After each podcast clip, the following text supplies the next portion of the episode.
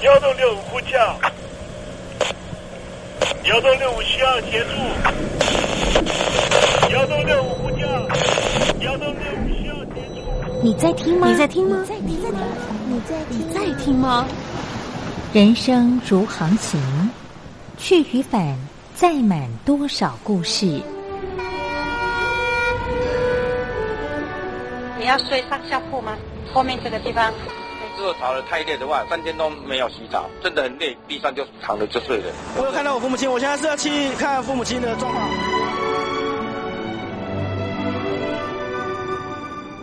聆听故事湾，让每个故事找到属于自己的码头。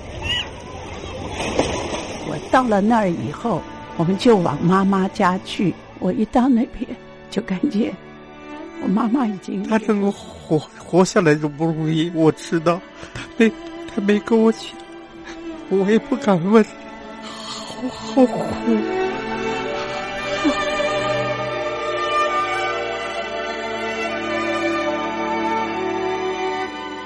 聆听故事湾，聆听故事湾。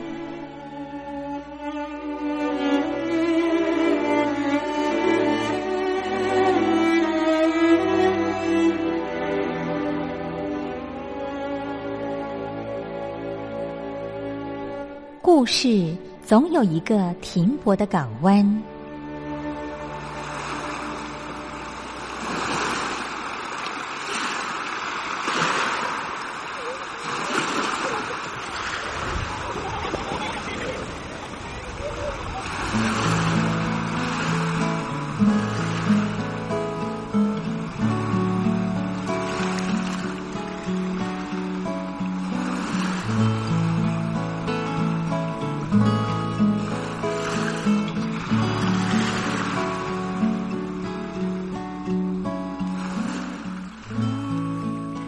三四五六七七六五四三二一，大陆听众朋友您好，我是您的好朋友东山林，在台北问候您。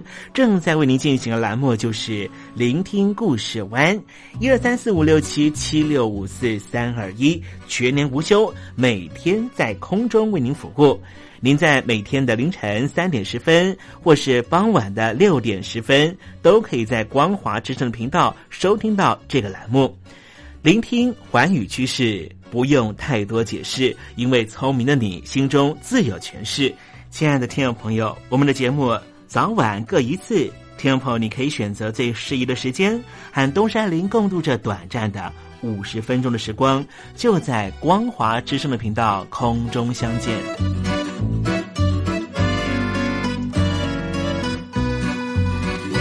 那么，听众朋友，收听、聆听故事湾东山林的节目，到底能够听到什么样的内容呢？尤其啊，我们环宇全世界，焦点放到神州大陆啊，光是整个中国大陆呢，就有将近九千家不同的大大小小的电台了。我们的节目到底有什么不一样的地方呢？嗯，让东山林自吹自擂一下吧啊。宫中频道何其多，赵钱孙李挺能说。热点平地上直播，仔细听来差不多。直播室外领导多，你说他能怎么说？开场才说茶黑窝，碰上土狼不敢摸。主播低头翻翻稿，导播左右反复搓，想到孩子泪婆娑。好了好了，都别说，且听东山林怎么说。东山林不是红太狼，也不是那喜羊羊，亲亲海上一叶舟，才能自在自在说。客官呐、你拉把椅子随便坐，袒胸露背床上卧，怎么自在怎么做，就当这是自己家，自己家。睁大眼睛，Showtime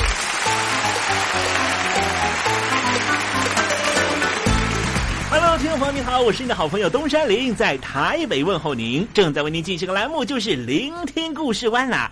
为什么节目的开场要这样的隆重呢？因为在凌晨三点钟的时候才进行我们的节目。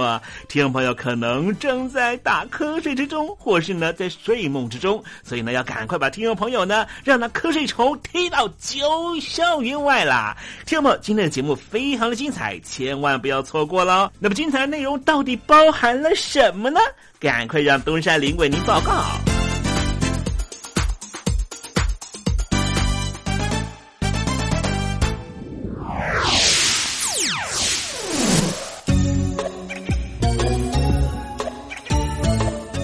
星期五，星期五，猴子去跳舞。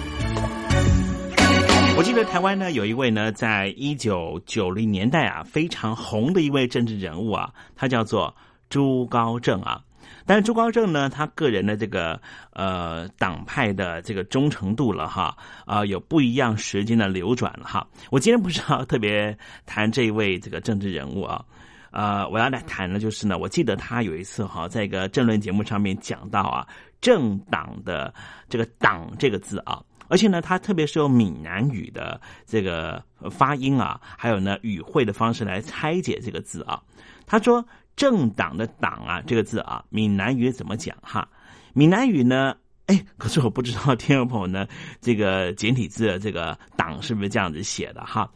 啊，繁体字呢，正体字的这个“党”呢，是上面一个高尚的“上”哈，就是高大上的那个高尚的“上”，下面呢是这个黑白的“黑”，所以呢，当时这个朱高正就讲啊，政党呢就是熊黑的物件。啊，不是熊黑，熊黑是已经在国台语一起讲了哈，应该是熊欧的物件哈。什么叫熊欧的物件呢？这欧就是这个呃黑色的意思啊，呃，而且它也不光是一个黑色的意思，它可能也会形容呢比较肮脏啊、污秽啊，就是比较抽象的意义在这里啊。因此，他认为说呢，政党呢就是熊欧的物件了哈，在政党里面呢有很多啊这。呃呃，胡搞瞎搞的事情。好，我们待会呢，在时政你懂得的环节里面，我们就来谈谈呢这个所谓的政党的价值。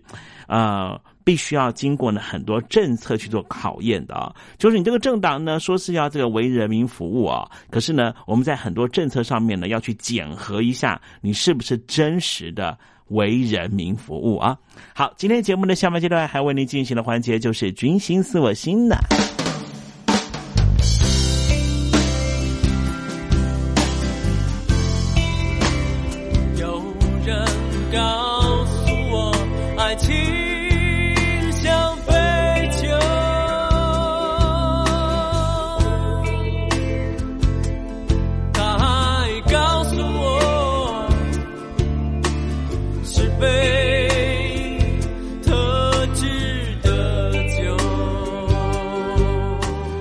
听众朋友，好久不见了，我是林志炫。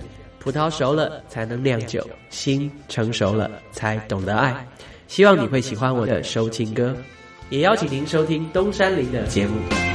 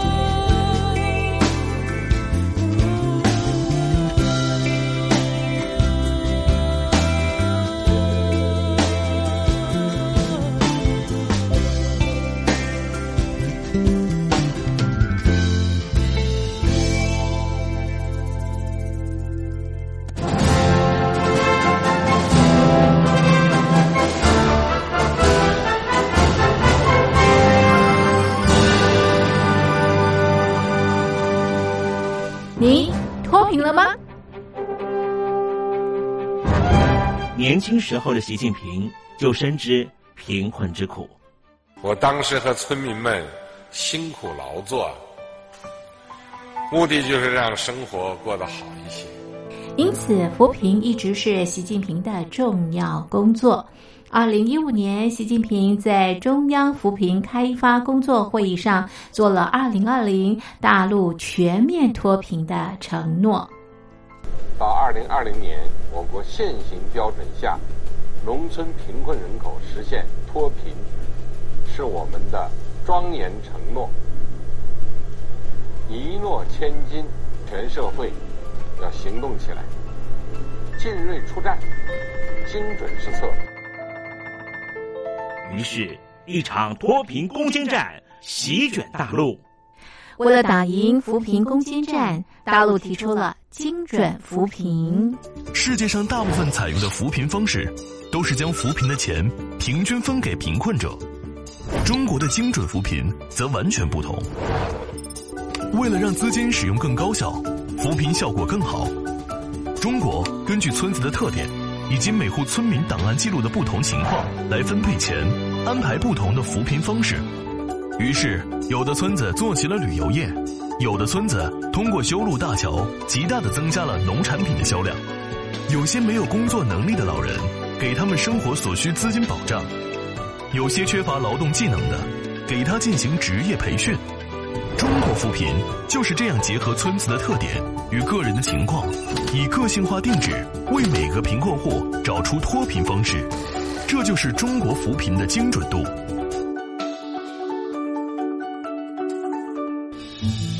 位在山东偏远内陆地区的曹县，二零一七年以七十四个淘宝村名列全中国十大淘宝村群聚第三位，因而摆脱贫困的命运。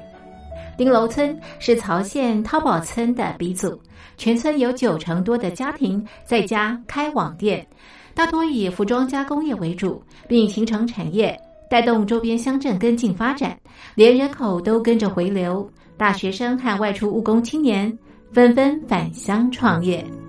二零一六年，丁楼村的全年电商销售额已高达三个亿，产品远销十多个国家和地区。百分之八十以上的人家拥有私家车。从二零一六年到二零一九年，大陆累计发放三千八百多亿人民币，并动员大量人力全力扶贫。今年就是二零二零年，大陆彻底脱贫奔小康了吗？大陆国务院总理李克强在今年人大会议闭幕后的中外记者会上，他是这么说的：“中国是一个人口众多的。”发展中国家，我们人均年收入的平均水平是三万元人民币，但是有六亿人每个月的收入也就是一千元，一千元在一个中等城市可能租房都困难。现在又碰到疫情，其中有一位农民工。说他五十多岁了，在外打工三十多年，每年如此，但今年就没有找到工作，全家都陷入困境。唉，听众朋友，你脱贫了吗？欢迎听众朋友来信分享你的脱贫经验，或者大陆政府脱贫做法与建议。我们准备高端短波收音机要送给您哦。活动从八月一日进行到十月三十一日，请您写下姓名、地址、邮编、联络电话、年龄等基本资料。传统邮件请寄到台北邮政一七零零号信箱，台北邮政幺七零零号信箱，嘉陵东山领收。电子邮件请寄 lily 三二九 at ms 四五点 highnet 点 net l y l i 三二九 at ms 四五点 highnet 点 net。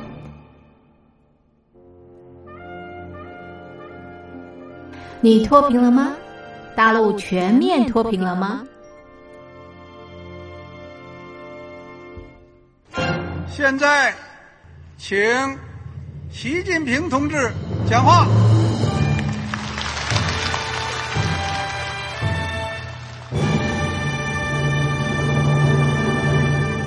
中国梦必须紧紧依靠人民来实现。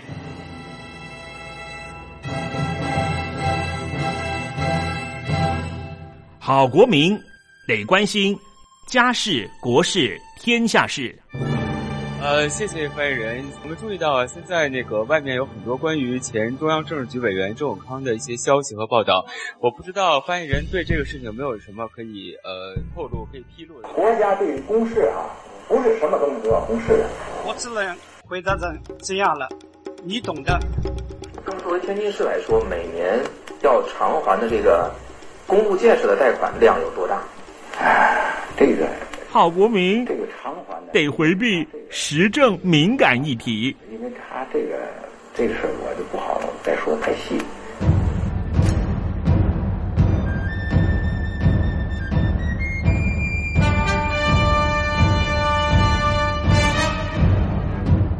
我们要坚持人民当家作主，坚持人民主体地位。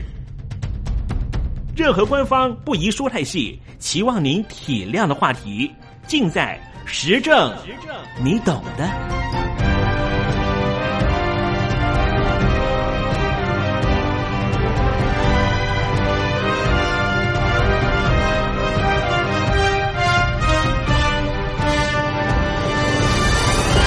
我只能回答这样了，你懂的。那些官方无法为您说太细的事情，就让东山林为您详细的说明白。天婆早上好，晚上好，正在为您进行的栏目就是聆听故事湾。此刻为您进行的环节就是时政，你懂的，一同关心焦点话题。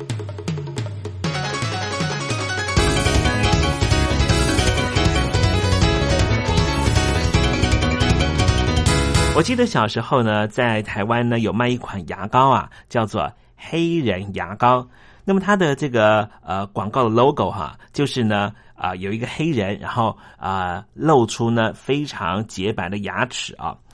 在台湾这个广告的目的呢，其实只是透过肤色对比出漂亮的牙齿啊。可是呢，没有想到呢，呃，这支广告哈啊、它其实呢也是一个卡通图案的一个广告啊。大概是在十年前吧啊，受到了美国的呃这个黑人团体的抗议，所以呢这一家台湾的公司呢就把他们的 logo 呢改成了叫做白人牙膏了哈。把脸涂黑，在美国这件事情呢，它是有一个历史的事件，就是过去有很多的美国人呢，尤其是白人，喜欢把脸涂黑来扮黑人作秀。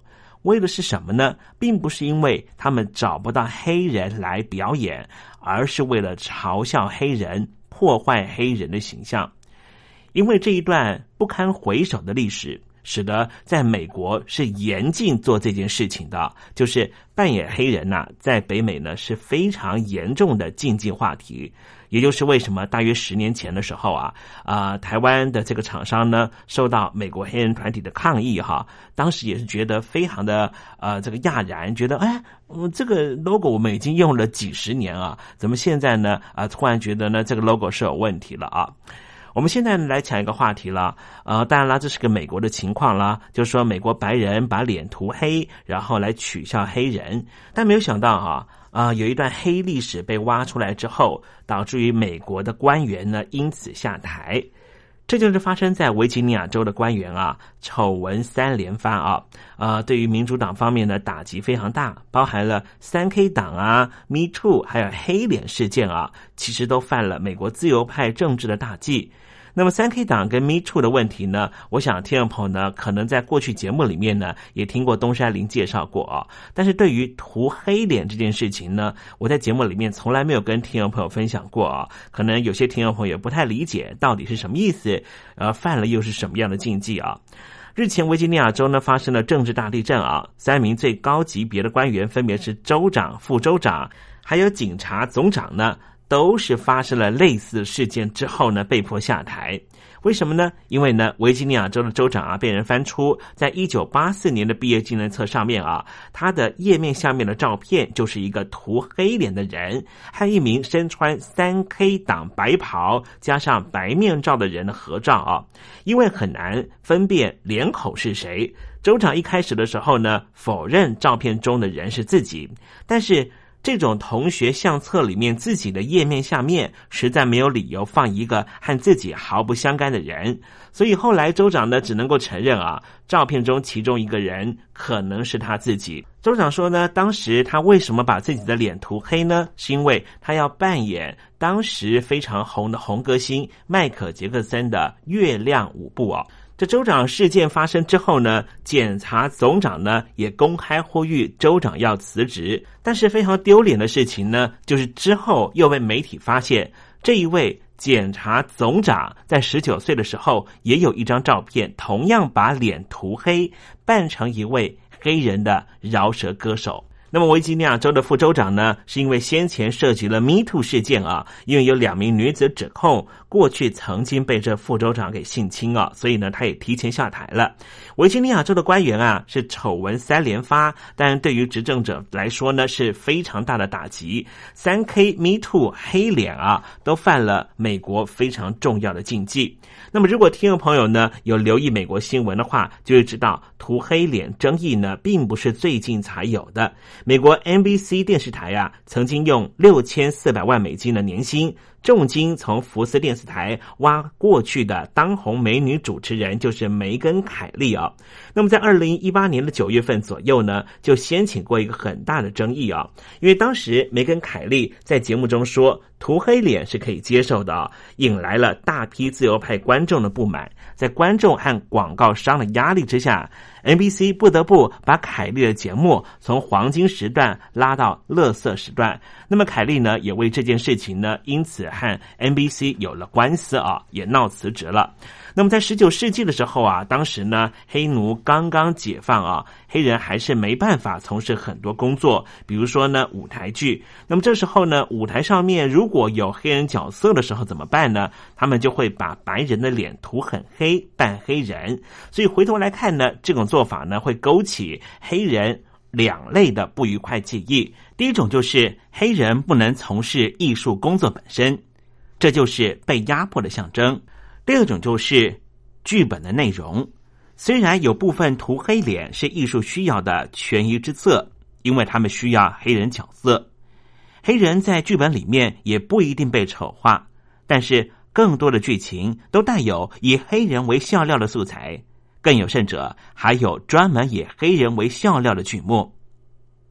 当时的黑人角色都是被丑化的对象，黑人被视为低等、低智商、不开化。懒惰等等，舞台剧和电影把黑人视为嘲弄对象，或者至少是以这些成见作为笑料。时间的轨迹继续往前推展，后来黑人可以从事艺术工作，但是白人继续用扮黑人的形式加强这种成见。十九世纪到二十世纪初期，美国还流行一种黑人搞笑剧，主要就是白人扮黑人。然后以取笑黑人为乐。在十九世纪废除蓄奴之后，黑人的处境一度稍微好转。但是到了十九世纪末，南方白人蓄积的怨恨，加上随着社会达尔文主义和白人优越主义，美国又发展出南方视角的历史观。这种历史观认为，奴隶制并没有那么差。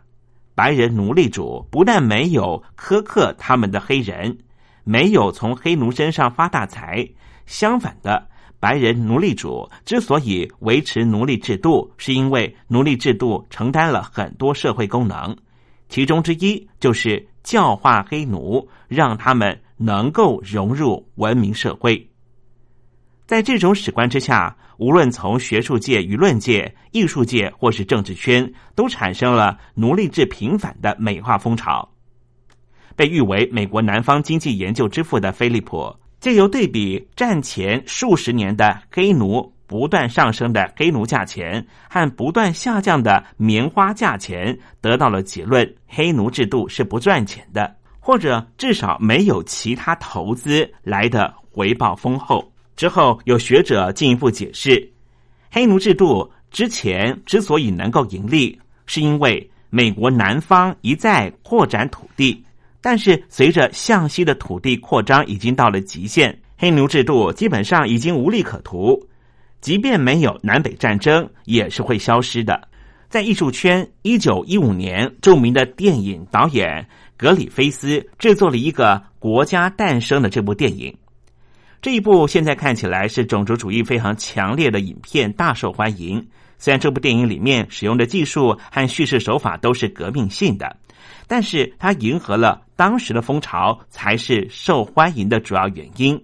在这部电影里面，所有主要演员角色都是涂黑脸的。当时掀起的美化风潮，带动了南方各地树立联邦标志物。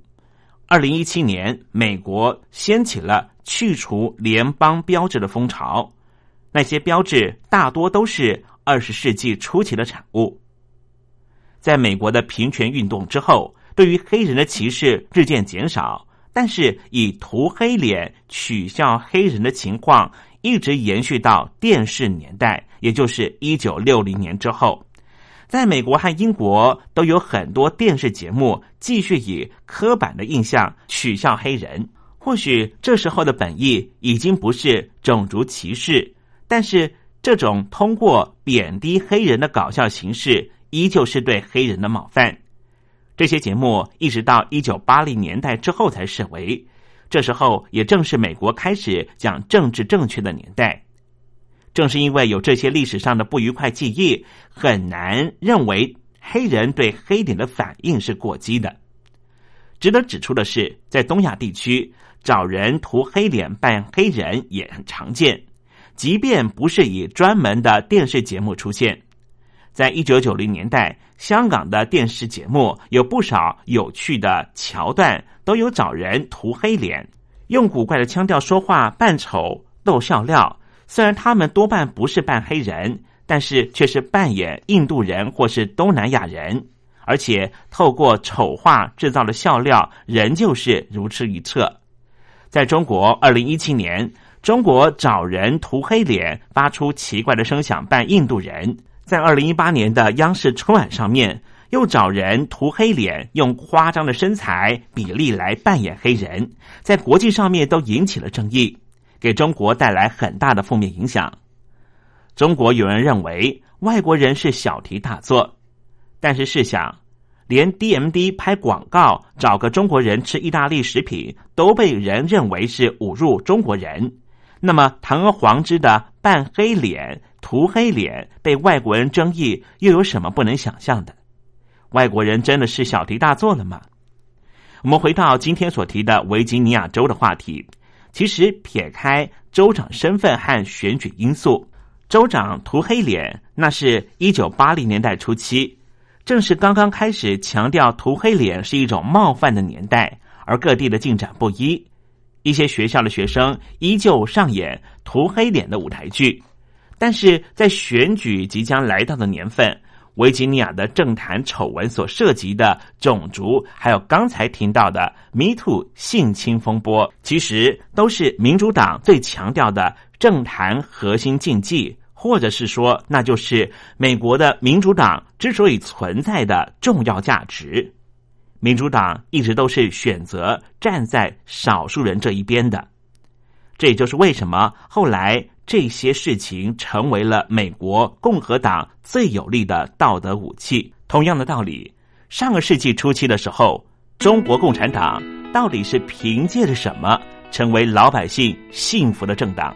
中国共产党选择和弱势站在一起，中国共产党选择和农民和劳工站在一起。时至今日，已经取得了执政权的北京当局的中国共产党。经得起时代和价值的考验吗？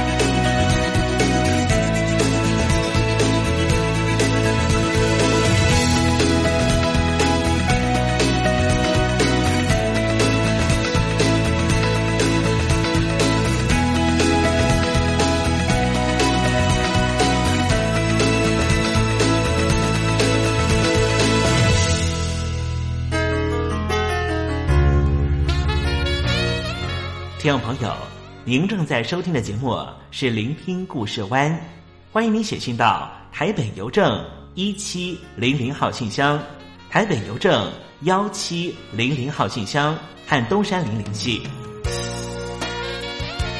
东山林就是东边的山里有只麒麟的东山林，东山林等候您的来信哦。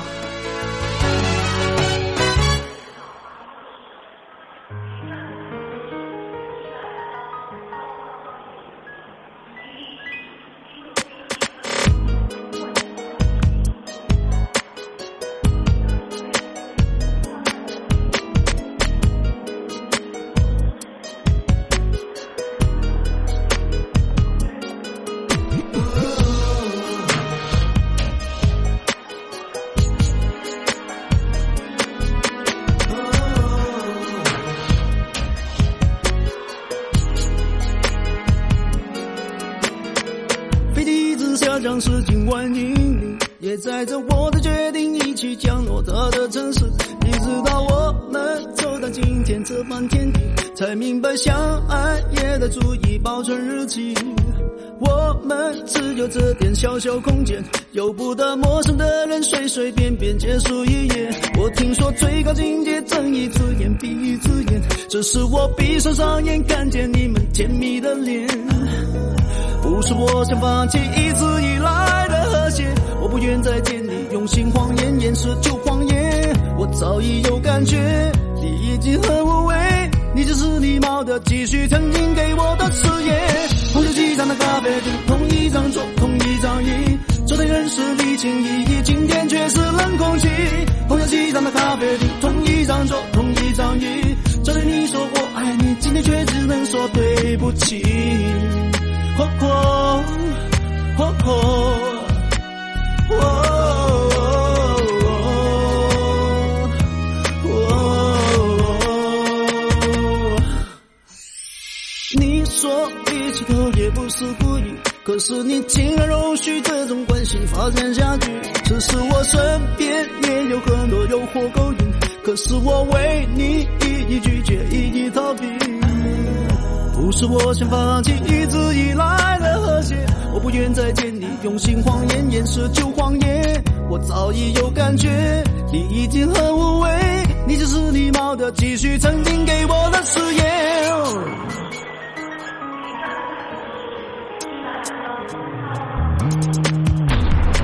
同在机场的咖啡厅，同一张桌，同一张椅，昨天认识你情意义，今天却是冷空气。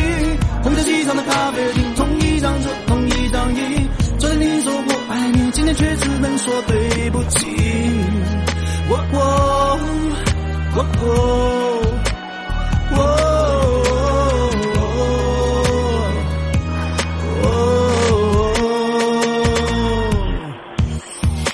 飞机一直上升是近万英里，也载着我的一颗破碎的心飞向于你。其实我来时早已明白这个结局，我只想确定自己真的认认真真的爱过你。正在部队里的弟兄姊妹们，生活还适应吗？吃的还习惯吗？有家乡味吗？夜里爬得起身吗？床好不好睡呢？脱下军装，卸下盔甲，你还记得你自己吗？就让东山林陪你走过这几番寒暑吧。因为君心似我心。黄昏，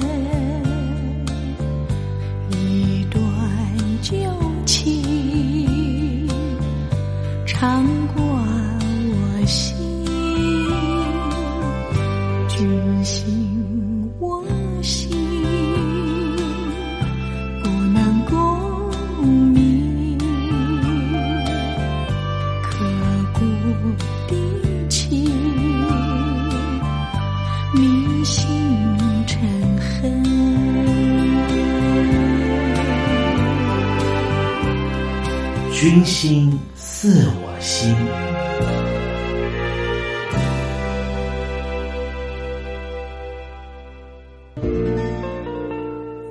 虽然许多人都在追求刻骨铭心的爱情，但是，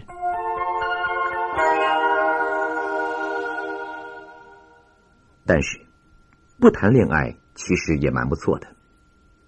首先，你是绝对的自由，没有人紧迫盯梢。再来，买东西不必买双份。第三，电话不会占线。第四，不怕有情敌来泼硫酸。第五，不用买花送礼物，可以省很多钱。第六，可以大大方方看街上的美女。不过，最重要的是，不谈恋爱，也就没有情变的烦恼。刚才所讲的不谈恋爱的七个理由，可以帮助我们完完整整的过完一生。听众朋友，想起来会不会觉得挺可怕的呢？人是群居动物，人也需要有亲密关系。除了一些比较特殊的情况，不管你的身份是什么，也许听众朋友你正在解放军的部队里面服役着，但是。军人在战场上面讲求的当然是绝对胜利，只有成功不许失败。但是在情场上面讲求的不是这样的。你害女生或害你的亲密伴侣，求的是你自己的胜利还是他的胜利呢？其实，在情爱关系里面，输赢是没有固定标准的。我想，应该要像开展两岸关系一样，努力追求双赢的局面吧。谈到爱情如何互动，两人在爱情关系里面到底要如何的？你退一步，我进一步；我退一步，你进两步呢？我们今天特别邀请到的是，也是东山林以前的世新大学的学姐。先前她进了元神出版社，不过她已经离开人世了。在生前，东山林曾经和曹永芳女士有非常深层的访问。我们请曹女士告诉我们，到底要如何进行着爱情的攻防战吧。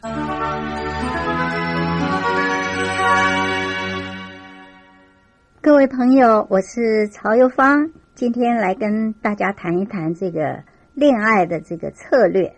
首先，我在这里要要提醒你啊，在这个恋爱之前啊，我们要展开对一个我们喜欢的人。啊，来发动这个爱情的攻势。那么，在你开始之前呢，我要提醒你哦，不管是男孩子、女孩子，都一样紧张。所以你在很紧张的时候，你想想那女孩子跟你一样紧张，可能你就不会那么紧张了。但是呢，恋爱你想要开始的话呢，啊，你虽然紧张，虽然恐惧，虽然担心，可是呢，你还是得采取行动。啊，那么恋爱想要展开的话，唯一的要诀就是行动，行动，行动。所以你不用害怕展开行动。可是恋爱呢，它还是有一些方法跟这个策略的啊。它跟读书跟工作一样啊，就是说你虽然害怕你要展开行动，可是这行动也不能很盲目啊。所以你平常呢要多看看这个关于爱情的书啊，修一修这个爱情学。同时呢，也要在自己的这个脑袋里面输入一些这个锦囊妙计备用啊。电脑界有一句名言啊，就说你要输入勒色的话，你输出来的就是勒色。所以你平常输进去的是这个锦囊妙计啊，所以你到时候就有这个妙计可用了。那么至于怎么样来邂逅一个我们喜欢的人呢？那我觉得。最最最有效的办法，你是要培养自己多方面的这个兴趣，然后到各种场合啊去参与活动，这么你就有机会啊交到志同道合的朋友，而且机会会不少的。同时呢，大家记得啊，这个缘分并不是光去找算命的啊，说哎呦我们是不是有缘分呐？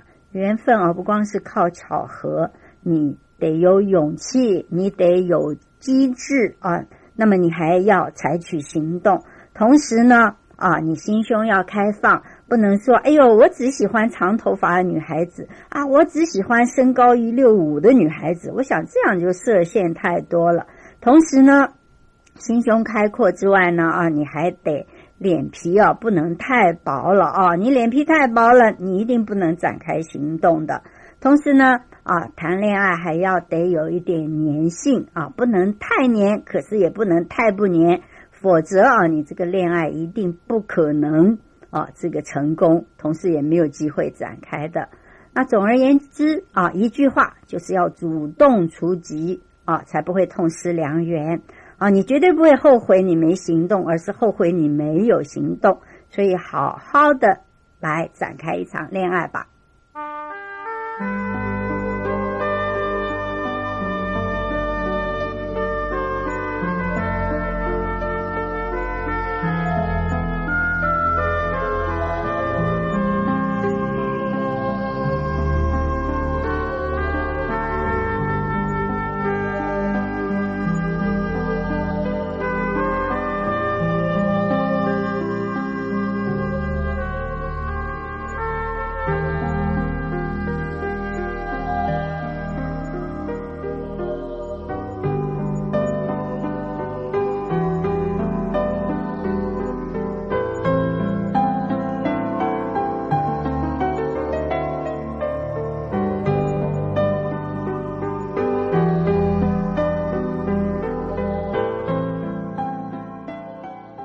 谈恋爱找对象绝对是一门大学问。刚才曹芳告诉我们说，找对象必须要先懂得如何找到那个可以找到对象的地方。我想用现在的说法，就是要如何在一个能够找到对方的市场里面来行销自己。东山林自己呢，就是深谙此道啊。我从初恋开始，在寻求爱的路上呢，讲起来啊，都算是还蛮顺利的。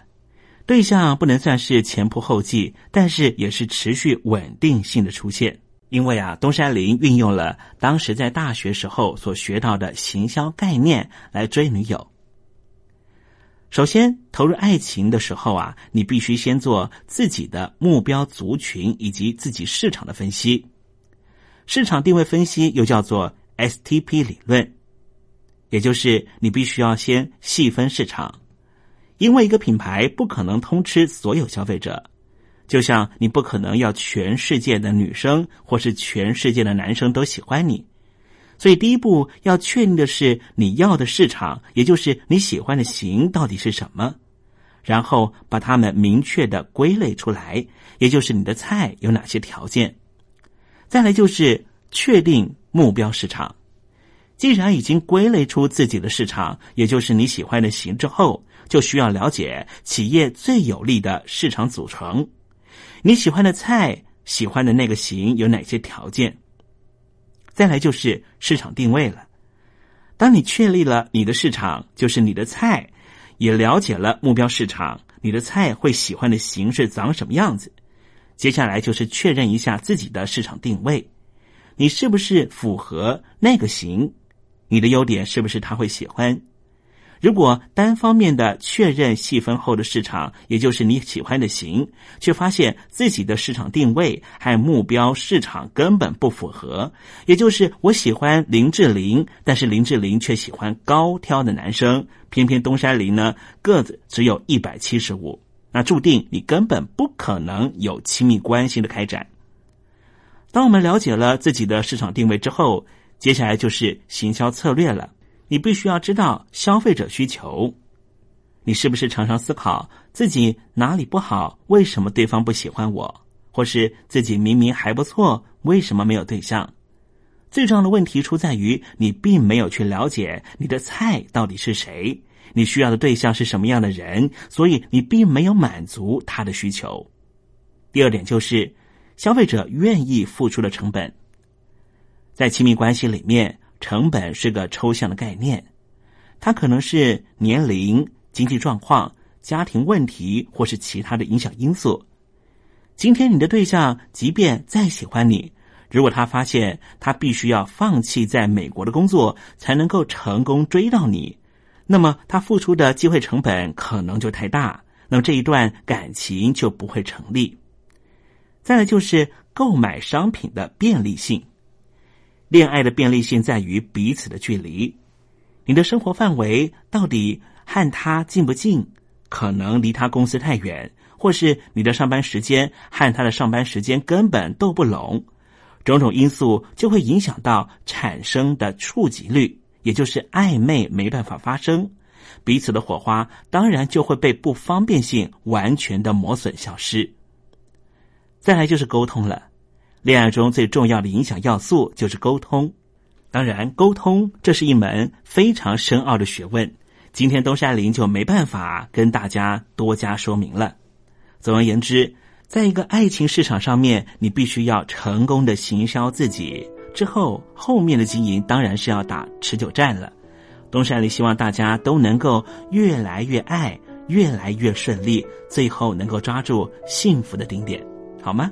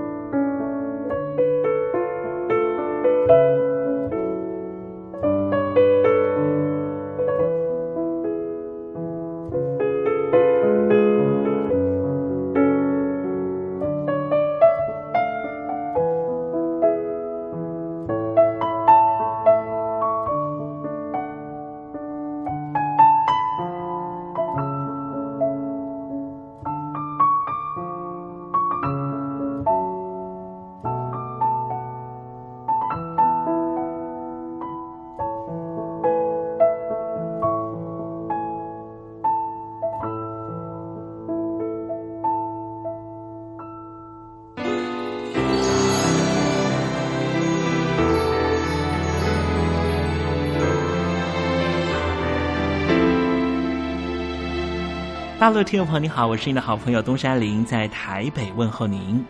我们的节目只有三十分钟，算算秒数，只有一千八百秒。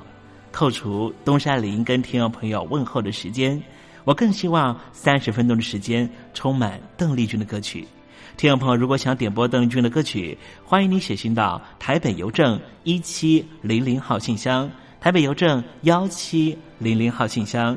东山林就会在节目里面选播你所点播的邓丽君歌曲。看时间，节目接近尾声了，在这里祝愿听众朋友一切安好，心想事成。